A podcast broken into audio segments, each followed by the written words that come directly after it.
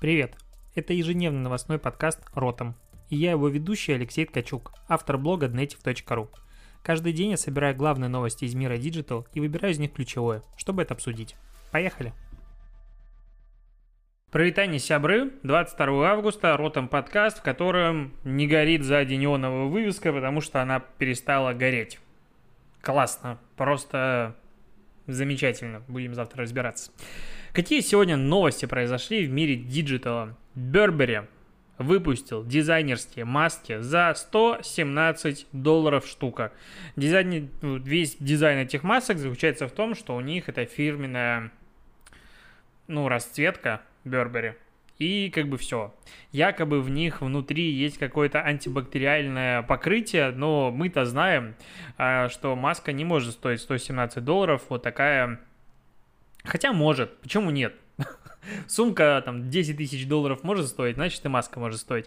Что здесь интересно, что э, по сути это первый из э, больших, э, ну и в принципе из крупнейших фэшн-брендов э, люксовых выпускает какой-то, ну не то что мерч, это нельзя назвать мерчем, это все-таки маска, посвященная, ну связанная с ковидом, с коронавирусом, потому что все остальные бренды как бы немножечко засали.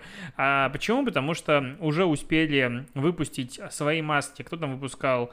А, кто-то из э, селеб, а, Ким Кардашьян и несколько других знаменитостей выпускали, а их захейтили, потому что они пытались нажиться на, как бы, пандемии.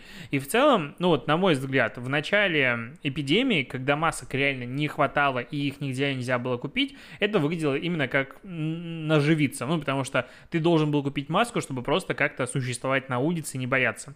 Сейчас масок и перчаток везде полно, цены разные, ну, уже спал вот этот весь ажиотаж, насытился рынок, и не вижу никаких проблем, чтобы большие бренды, допустим, даже выпускали свои супердорогие маски, окей. Причем они перечисляют 20% от розничной цены а, в благотворительный фонд по борьбе с а, коронавирусом.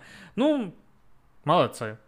Что еще сказать? Круто, когда твой бренд позволяет тебе выпускать любую вообще вещь, которая существует в этом мире, просто в твоей расцветке и повышать цену от себестоимости, ну, тут, видимо, в 100 раз, возможно, больше, чем в 100 раз. Исследование Get, Getner провели, а, я не знаю, кто это, к сожалению, оно показало, что 33% рабочих навыков, которые вот ты осваиваешь, через 3 года теряет, э, ну вот, свою актуальность. Они перестают быть актуальными. Ну, в целом, мне кажется, для рекламной отрасли, особенно digital отрасли, особенно людей, которые занимаются э, поисковой оптимизацией, настройкой таргетированной рекламы, работой с социальными сетями, э, этот процент выше. Ну, потому что вспомнить, каким таргет был три года назад, ну, прям очень не таким. И все меняется, все обновляется, и, разумеется, часть навыков устаревает, часть навыков обновляется. Но к чему это было исследование, оно показало, как люди учатся внутри компании, как людей, точнее, образовывают. И исследователи пришли к выводу, что если сотрудникам самим давать возможность выбирать, а, какие навыки изучать, и вот такое динамическое обучение, то они используют в своей а, практике 75% из а, тех навыков, которые они освоили в рамках этого обучения. Если же этого не делать, только 54%. Вот такое вот исследование. Если вдруг у тебя есть компания, теперь ты знаешь, как обучать сотрудников, чтобы все было было хорошо. А, немножечко продолжу тему коронавируса. И, кстати, заметил ты уже, да, как э, в первые месяцы, ну, в принципе, каждая новость, которая была в этом мире и в этом подкасте, она была связана с коронавирусом. Сейчас, когда появляются новости про коронавирус, такой какой-то звон из прошлого. Ну, то есть реально уже ну, неинтересно, прям всем. Я стараюсь следить за сводками, э, ну, новых случаев. У меня одна из моих самых близких подруг недавно выяснила, что у нее коронавирус, но без каких-то вообще последствий, там, чуть-чуть температура. А, и есть такие, как бы, по-прежнему он есть среди нас, но всем насрать. Ну вот прям это слово идеально сюда подходит. То есть реально плевать. Государство почему-то, ну, в Питере правительство а, до сих пор не открыло кинотеатры. И в принципе так вот мы под запретом, хотя народ тусит и чем типа, вообще всем плевать.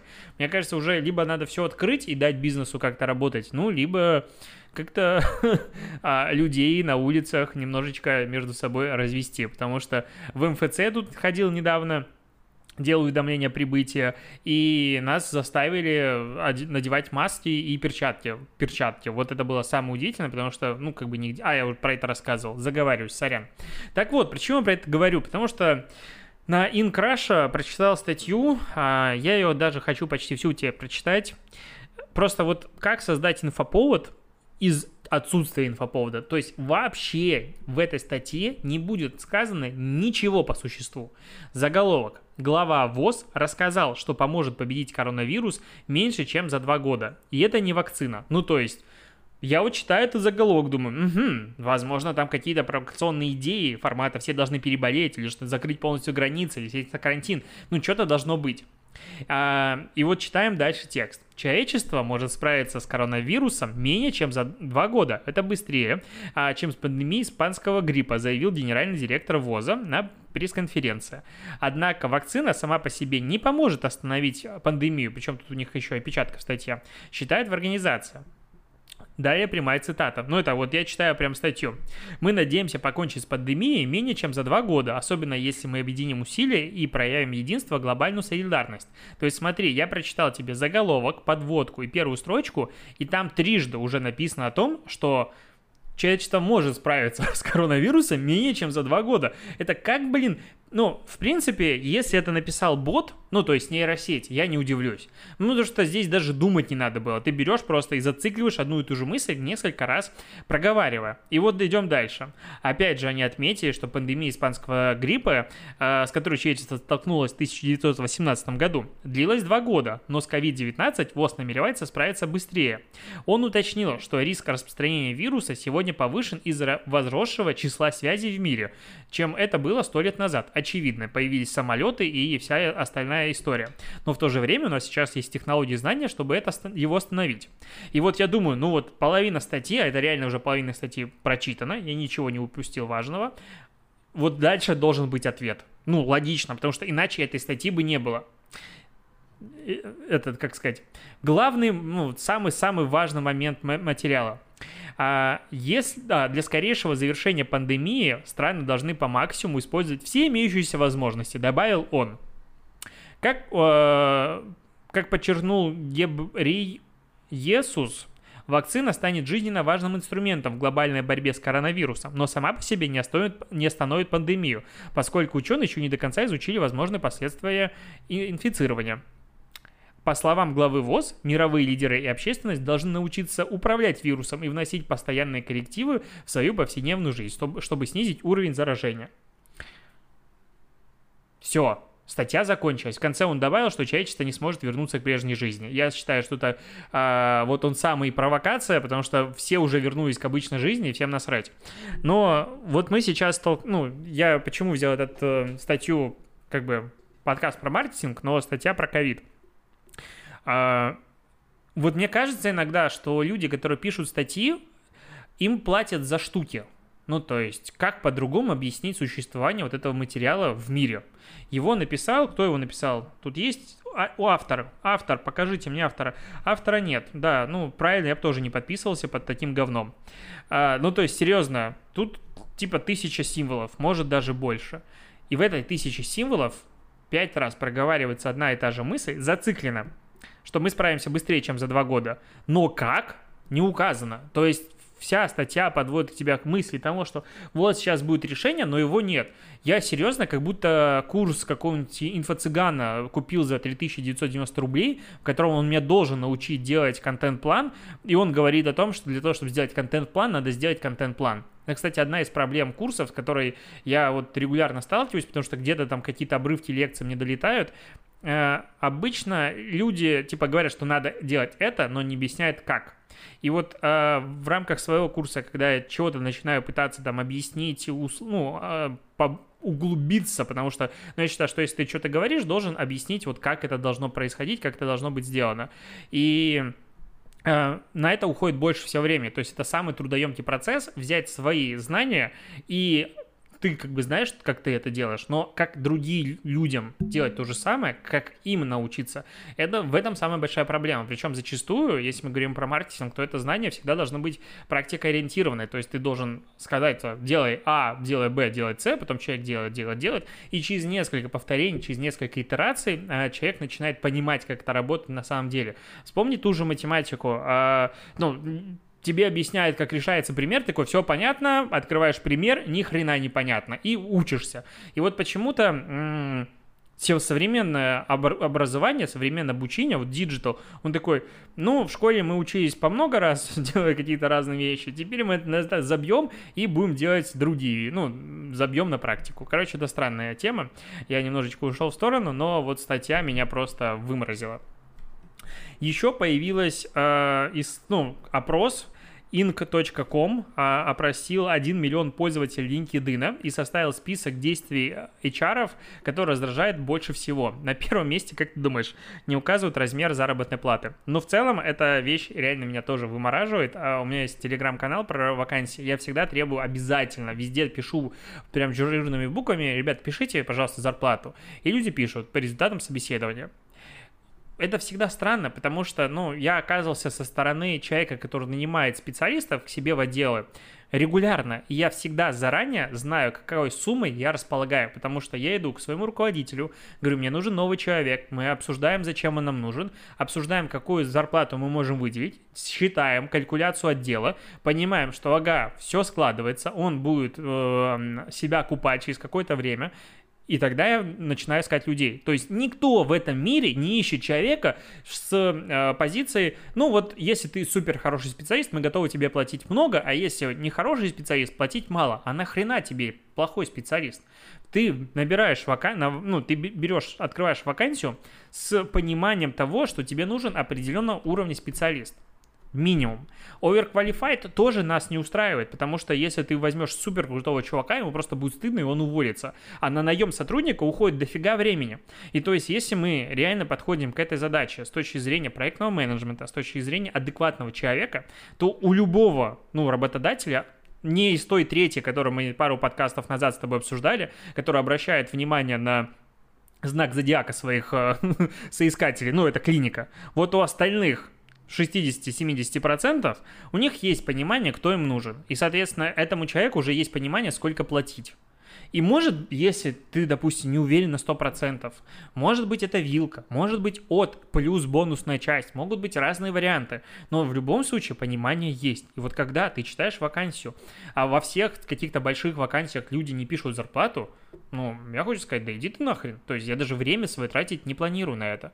И вот несколько подкастов назад тоже была э, тема про собеседование с позиции как раз-таки соискателя. И я говорил о том, что меня, вот как человека, который нанимал на работу людей, очень сильно раздражало, когда человек сходу начинал обсуждать зарплату. Э, это действительно так, потому что я всегда в своих вакансиях указываю зарплату. То есть у меня зарплата указана, вилка, понимание, сколько я готов платить, а дальше мы уже начинаем обсуждать, какой он классный человек, и в конце я делаю какой-то офер. Не наоборот, то есть, ну, как бы, вот в этом и суть. И это очень, ну, в принципе, ты своей зарплатой, которую показываешь сходу, ты очень сильно сегментируешь аудиторию. Кто-то понимает, что она высокая, значит, он, допустим, не подходит. Такое у меня тоже в практике было. Наоборот, слишком классные специалисты смотрят там 50 тысяч рублей. Но я не хочу, потому что это а, для новичков. И никто не обманывается. Но это первый пункт. Второй пункт а, просят провести собеседование HR-специалистов. Тут как бы и согласен, не согласен. Лично я всегда проводил собеседование совместно с HR-специалистом, потому что ты обсуждаешь технические вопросы, его компетенции, все остальное. HR может рядышком сидеть, а, и такое часто бывало, что он просто молчит, помечает себе, смотрит на поведение, а, ну, вот как ответы его между собой синхронизируются, выясняют мотивацию, и есть, ну, я не считаю, что HR это бессмысленные люди, которые созданы только разбирать э, э, резюме. Нет, это люди, которые реально разбираются в психологии, которые понимают э, мотивацию людей, которые смотрят, насколько этот человек будет подходить к коллективу. То есть это важный специалист. И у меня в практике, ну, у меня было, блин, каждый HR, с которым я работал, вот именно в компании, он был классный кроме одного, а, который меня наняла, сказала, что я трудоустроен, вручила мне договор, а через полгода оказалось, что договора нет. Ну, то есть она меня не оформила, и мне в черную платили зарплату. Это была веселая ситуация. А, ладно, но это еще не конец, есть еще целых три пункта. Пункт третий. Не указывают в объявлении, какие конкретно навыки им нужны. И здесь тоже у меня горит. Вот здесь приводится пример, что, допустим, огромное количество компаний пишут, что им нужны люди, которые будут заниматься съемками, графическим дизайном, продвижением сайтов, пиаром, вести блог, социальные сети и так далее. И это вот всегда человек, который умеет все. То есть он умеет интернет. Мне нравится это. Я умею интернет. Что значит? Я умею все. Я умею и фото делать, и фотошопчик. Ну, то есть а, часто вот считается, что есть такой специалист-компьютерщик, который и сайт может починить, и вот в фотошопчике сверстать какую-нибудь э, фигурину. Я помню, что я таким человеком был. То есть я был э, специалистом а, отдела продаж, занимался холодными продажами. Параллельно я вел сайт, обновлял там материалы. Причем он был сделан, я даже не помню этот редактор, но у меня в кошмарах иногда снится. То есть ЦМС было просто из моих кошмаров.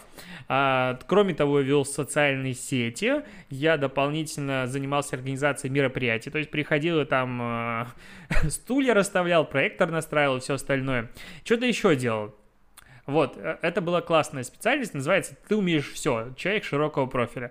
А, ну, ладно, когда ты начинающий студент на полставки и с этим можно не то что смириться, это нормально. Ты набираешься опыт и потом понимаешь, куда идти. Я, в принципе, с этого и начинал. Но э, когда компания ищет себе интернет-маркетолога, который должен дополнительно организовывать конференции, заниматься много-много чем еще, ну, конечно, э, это очень сильно бесит всех, кроме работодателя, который думает, что нанимет человека. Ну, это, наверное, те же 30%, которые знаки зодиака рассматривают. А, четвертый пункт, у меня такого никогда не было, спрашивают о зарплате на прошлом э, работе. Вот это вот странная штука, не понимаю зачем. А, хотя у меня, наверное, спрашивали, я всегда говорил больше. Ну, то есть принципиально. Типа, сколько ты зарабатываешь? Полторы тысячи долларов. А в тот момент, допустим, 900. Почему нет? Ну, если у тебя есть такой вопрос, я говорю, что я зарабатываю больше, значит, ты мне должен предложить больше. Ну, вот такая, наверное, логика. И если я говорю полторы тысячи долларов, ты мне говоришь, мы готовы предложить 900, э, ну, ты сразу понимаешь, что человек не будет соглашаться. Это странная тема. Очень опасный вопрос. И последний пункт э, считает, что многолетний опыт – это показатель мастерства. И вот опять цитата, пометка «5 лет работы бухгалтером» в резюме говорит не о том, что перед вами профессионал, а о том, что он 5 лет занимался бухгалтерией. А, и на самом деле это ну, по сути, так. И я вот думал э, даже пост на эту тему написать, допустим, кого лучше нанять на работу? Человека, который там 6 лет занимается социальными сетями, или человека, который 2 года занимается социальными сетями активно, и у него есть кейсы ну, за эти 2 года, а у первого в большей степени старые заслуги. Я, наверное, выберу всегда второго, потому что он, во-первых, стоит дешевле, а во-вторых, у него а, актуальные знания, актуальные навыки, а у первого, возможно, он уже давно перестал развиваться. То есть на рынке распространена ситуация, в которой я эксперт, и я просто, мать его, отец SMM. Я даже сейчас говорю, описывая конкретного человека, э, возможно, кто-то в контексте, который находится, знает про это, но люди некоторые, вот, допустим, в отечественном мире SMM, они застряли во ВКонтакте и там Facebook, Instagram, рекламный кабинет, они начали пробовать форматы там пару лет назад и реально открыли для себя. И такой, ну блин, есть, оказывается, ВКонтакте, а до этого относились к нему там с юмором, а то есть есть там ВКонтакте великий, все остальное говнище. А, также я вот сейчас смотрю на специалистов, которые, ну, относятся однобоко к ТикТоку, то есть есть там Инстаграм, ТикТок, ТикТок, да насрать на него, или там YouTube, которым по-прежнему многие не воспринимают всерьез. Я вообще адекватно отношусь к всему и считаю, что что-то новое появилось, мы идем сразу как маркетологи, тестируем. И вообще это самое интересное, взять и пойти попробовать что-то вообще новое. Но это же реально классно интересно. И вот в этом контексте а, я, я тоже считаю, что просто много лет опыта вообще ничем не говорит. А, приходи, допустим, у меня ребята были знакомые, которые там 5 лет SMM занимаются. Я занимаюсь там 6-7 лет в зависимости от того, чем, откуда считать. То есть там, если по-разному считать, можно сказать и 8 лет. А, ну, то есть, ну, много. А, и кто-то начинал одновременно со мной. И при этом у нас абсолютно разные уровни, потому что, ну, я помню свой, допустим, первый год в специаль... специалиста SMM, именно когда я уже практиковал, не продавал его, там, не, консульти... ну, не консультировался с другими специалистами, не учился, а именно сам руками вел. Ну, это прям было... ну, это был так себе SMM. То есть там прям мемасики были из пабликов, то есть было всякое.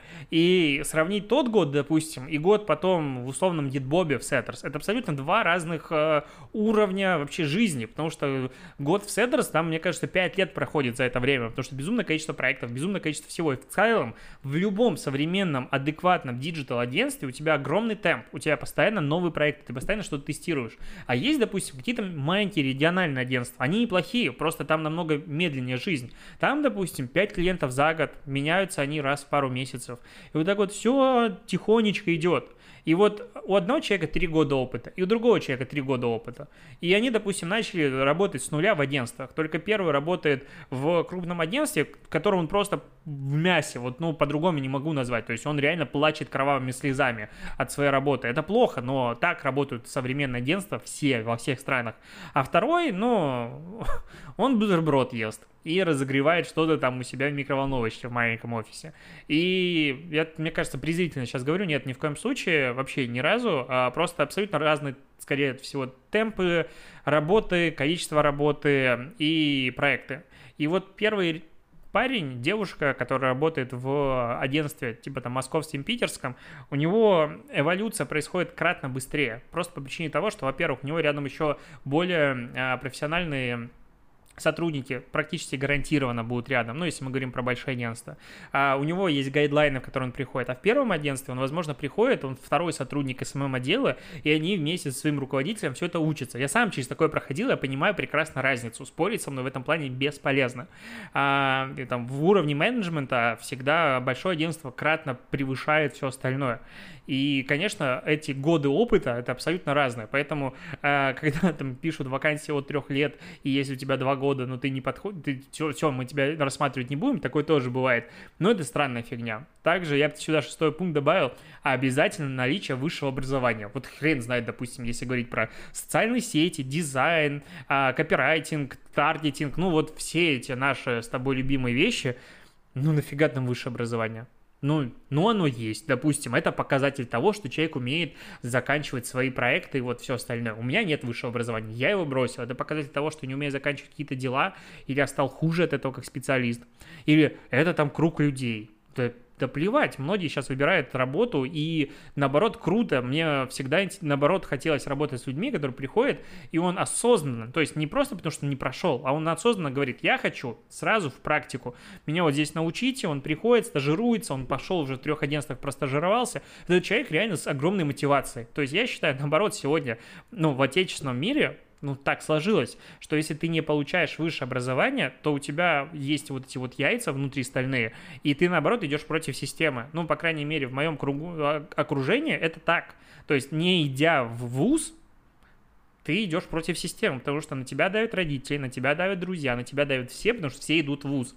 А ты идешь против, и ты идешь не туда. И если ты это время тратишь не на то, чтобы бухать под забором, а реально набираться практики, то через 5 лет – ну, это абсолютно два разных будет специалиста, поэтому я бы вот по-прежнему у меня мнение такое. Я считаю, что к сожалению, у нас высший, институт высшего образования очень сильно отстает. Понятно, да, можно сказать о врачи и все остальное. У ребят, ну, это мы говорим про маркетинг. Мы говорим про маркетинг, и я считаю в этом плане, что оно не сильно обязательно. Если оно есть, классно. Я бы шел, вот если сейчас у меня был выбор, скорее всего, на какую-то заочку, либо на очное, пытался бы совмещать максимально, при этом шел бы работать, наверное, с первого курса просто за бесплатно. Просто можно я буду рядом стоять, пока вы статусы будете проводить, стоять и учиться. А, вот, следующая, следующая статья. Panasonic выпустил а, рабочее место с перегородкой для удаленщиков, которые скучают по офису. Выглядит это как, эм, ну, представь себе американские какие-нибудь фильмы про офисы, когда там огромный open space и вот эти вот как их назвать, загонщики, в которых сидят люди. То есть меня так радует, что у нас open space — это много столов, много пространства, какое-то общение. Ну, вот все, что я работал в open space, это большое пространство, и люди сидят рядом.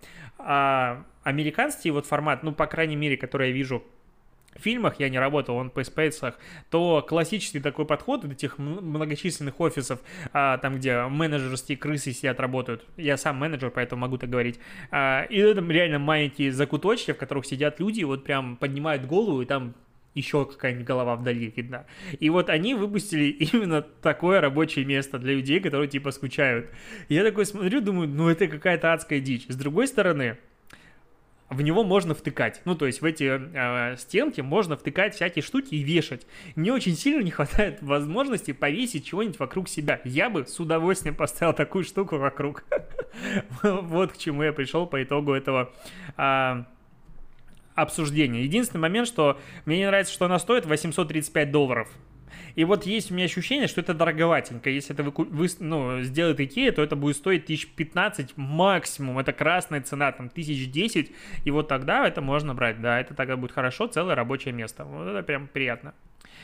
А, Еще вышла статья, ну, это точнее перевод треда, а, в котором один из первых сотрудников Uber, это все я читаю а, рассказывает о том, как Uber добился своего успеха в первые годы жизни. Вот прям за два года Uber расширился из нескольких городов более чем до 100.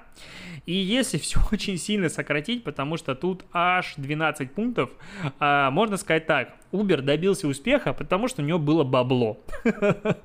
Очень все просто. То есть компания, которая вообще ничего не было, она ни на чем не зарабатывала, она просто тратила деньги, прожигала их. Ну, потому что вот один из пунктов. Третий. Мы разрешили все разногласия. Мы максимально упростили начало работы с Uber и устранили все препятствия для сотрудничества с нами первые годы, 2010-2014 год, мы буквально, буква, мы буквально раздавали водителям iPhone и аксессуары. Позже мы организовали работу удаленно и рассылали водителям комплекты Get Started. Ну, чуваки просто сорили баблом, ну и там дальше. А они, да, так как заказов не было, они просто платили людям за то, что они выезжали на линии и все остальное. И поэтому, как бы ты читаешь этот тренд, я должен подчеркнуть успех. Но здесь из дешевого, по сути, несколько пунктов. Пункт первый. А, они делали холодные звонки. Ну, окей, наверное, в 2010 году это можно было делать. А дополнительно они размещали объявления на сайте электронных объявлений по 5 долларов за объявление, когда это было актуально. Ну и в целом все. Все, ну, и оптимизировали работу. Все остальное звучит как дорого, и для наших реалий, для стартапа, ну, никоим образом это невозможно. Так, наверное, последнюю новость я расскажу. Последняя новость заключается в следующем. Одноклассники совместно с сервисом телемедицины Doctis запустили а, бесплатную онлайн-приемную терапевта. Я зашел в эту группу, в группе, причем это анонс был очень много где. А, два дня назад, когда я смотрел эту новость, у них было 600 э, участников, по-моему, в группе, сейчас 968. И вот у закрепленного сообщения 12 августа а, написано, консультация бесплатная, терапевт. Для того, чтобы записаться, ну, нужно подписаться на группу, написать в сообщение с вопро- э, в, ну, этой группе, и оператор свяжется, назначит онлайн-прием с 11 до 16 часов, и, ну, в этом промежутке времени, и э, быть на связи, потому что вы потом созвонитесь в Одноклассниках со специалистом. А, Читаю комментарии. Сначала проверьтесь в кулинарной программе смак, что за смесь для выпечки у вас в голове. А, так, где вы зарегистрированы, в России или на Западе? Почему Доктис, а не Иван Иванович, например? Я думаю, как бы людей не обманули, опять же, бывают врачи, будьте бдительны. А как понять, какую квалификацию имеют интернет-врачи? Это логичный вопрос, об этом ничего не сказано, очень много класс, но э, меня больше всего порадовали, а это что, удалили комментарии? Да, удалили.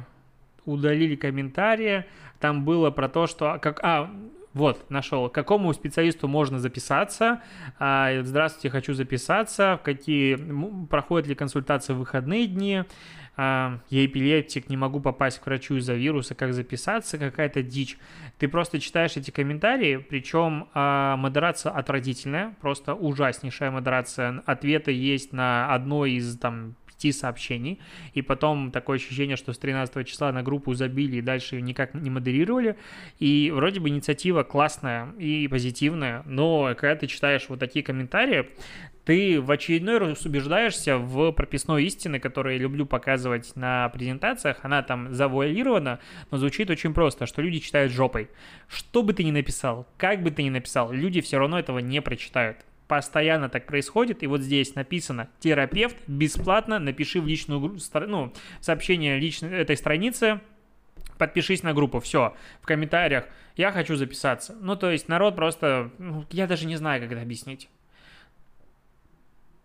Я, ну, я когда встречаюсь с такой тупостью, откровенной тупостью, я по-другому не могу назвать, потому что человек потом, допустим, ты ему пишешь, что, ну, написано же, а я не прочитал. Это тупость. Ну, по-другому никак не, ну, нельзя назвать, что вот... Всегда грустно от этого. У меня что-то подкаст надо заканчивается так вот а, грустненько. Я вот считаю, что это просто грустно. И хочется сказать, что люди сами виноваты. Но... Ну, надо уметь читать. Мне кажется, всегда самый вообще лучший способ а, не быть тупым публично, если ты что-то не понял, перечитай. Ну вот возьми, перечитай. И вот мне кажется, это так просто. С другой стороны, а, когда ты понимаешь, что такое большое количество людей этого не может, ты начинаешь думать, что в целом без работы остаться в этом мире очень тяжело. Это вот реально, вот когда я сталкиваюсь с такой тупостью, у меня какой-то вывод, очень долго он приходит в голову, но у меня всегда мысль о том, что, ну, без работы я никогда в жизни не останусь. Потому что я умею читать инструкцию. И вот умение читать инструкцию в этом мире в 2020 году и умение искать информацию в любой поисковой системе, Google, Яндекс, неважно, оно уже тебя делает типа лучше 70% всех твоих конкурентов. Даже в том деле, в котором ты не разбираешься. Просто ты умеешь читать инструкцию, и ты умеешь искать информацию. Все. Добавить сюда базовое знание PowerPoint, а, Excel, Word, все, уже процентов 85-90. То есть, ну и дальше там уже кто лучше умеет общаться. Ну, так это, наверное, работает. По-другому я не понимаю. Грустно. Грустно, когда сталкиваешься с такой вот неприкрытой э, странной ситуации. На этом все. Спасибо, что дослушиваешь. И услышимся с тобой завтра. И увидимся. Да, по бэтшене.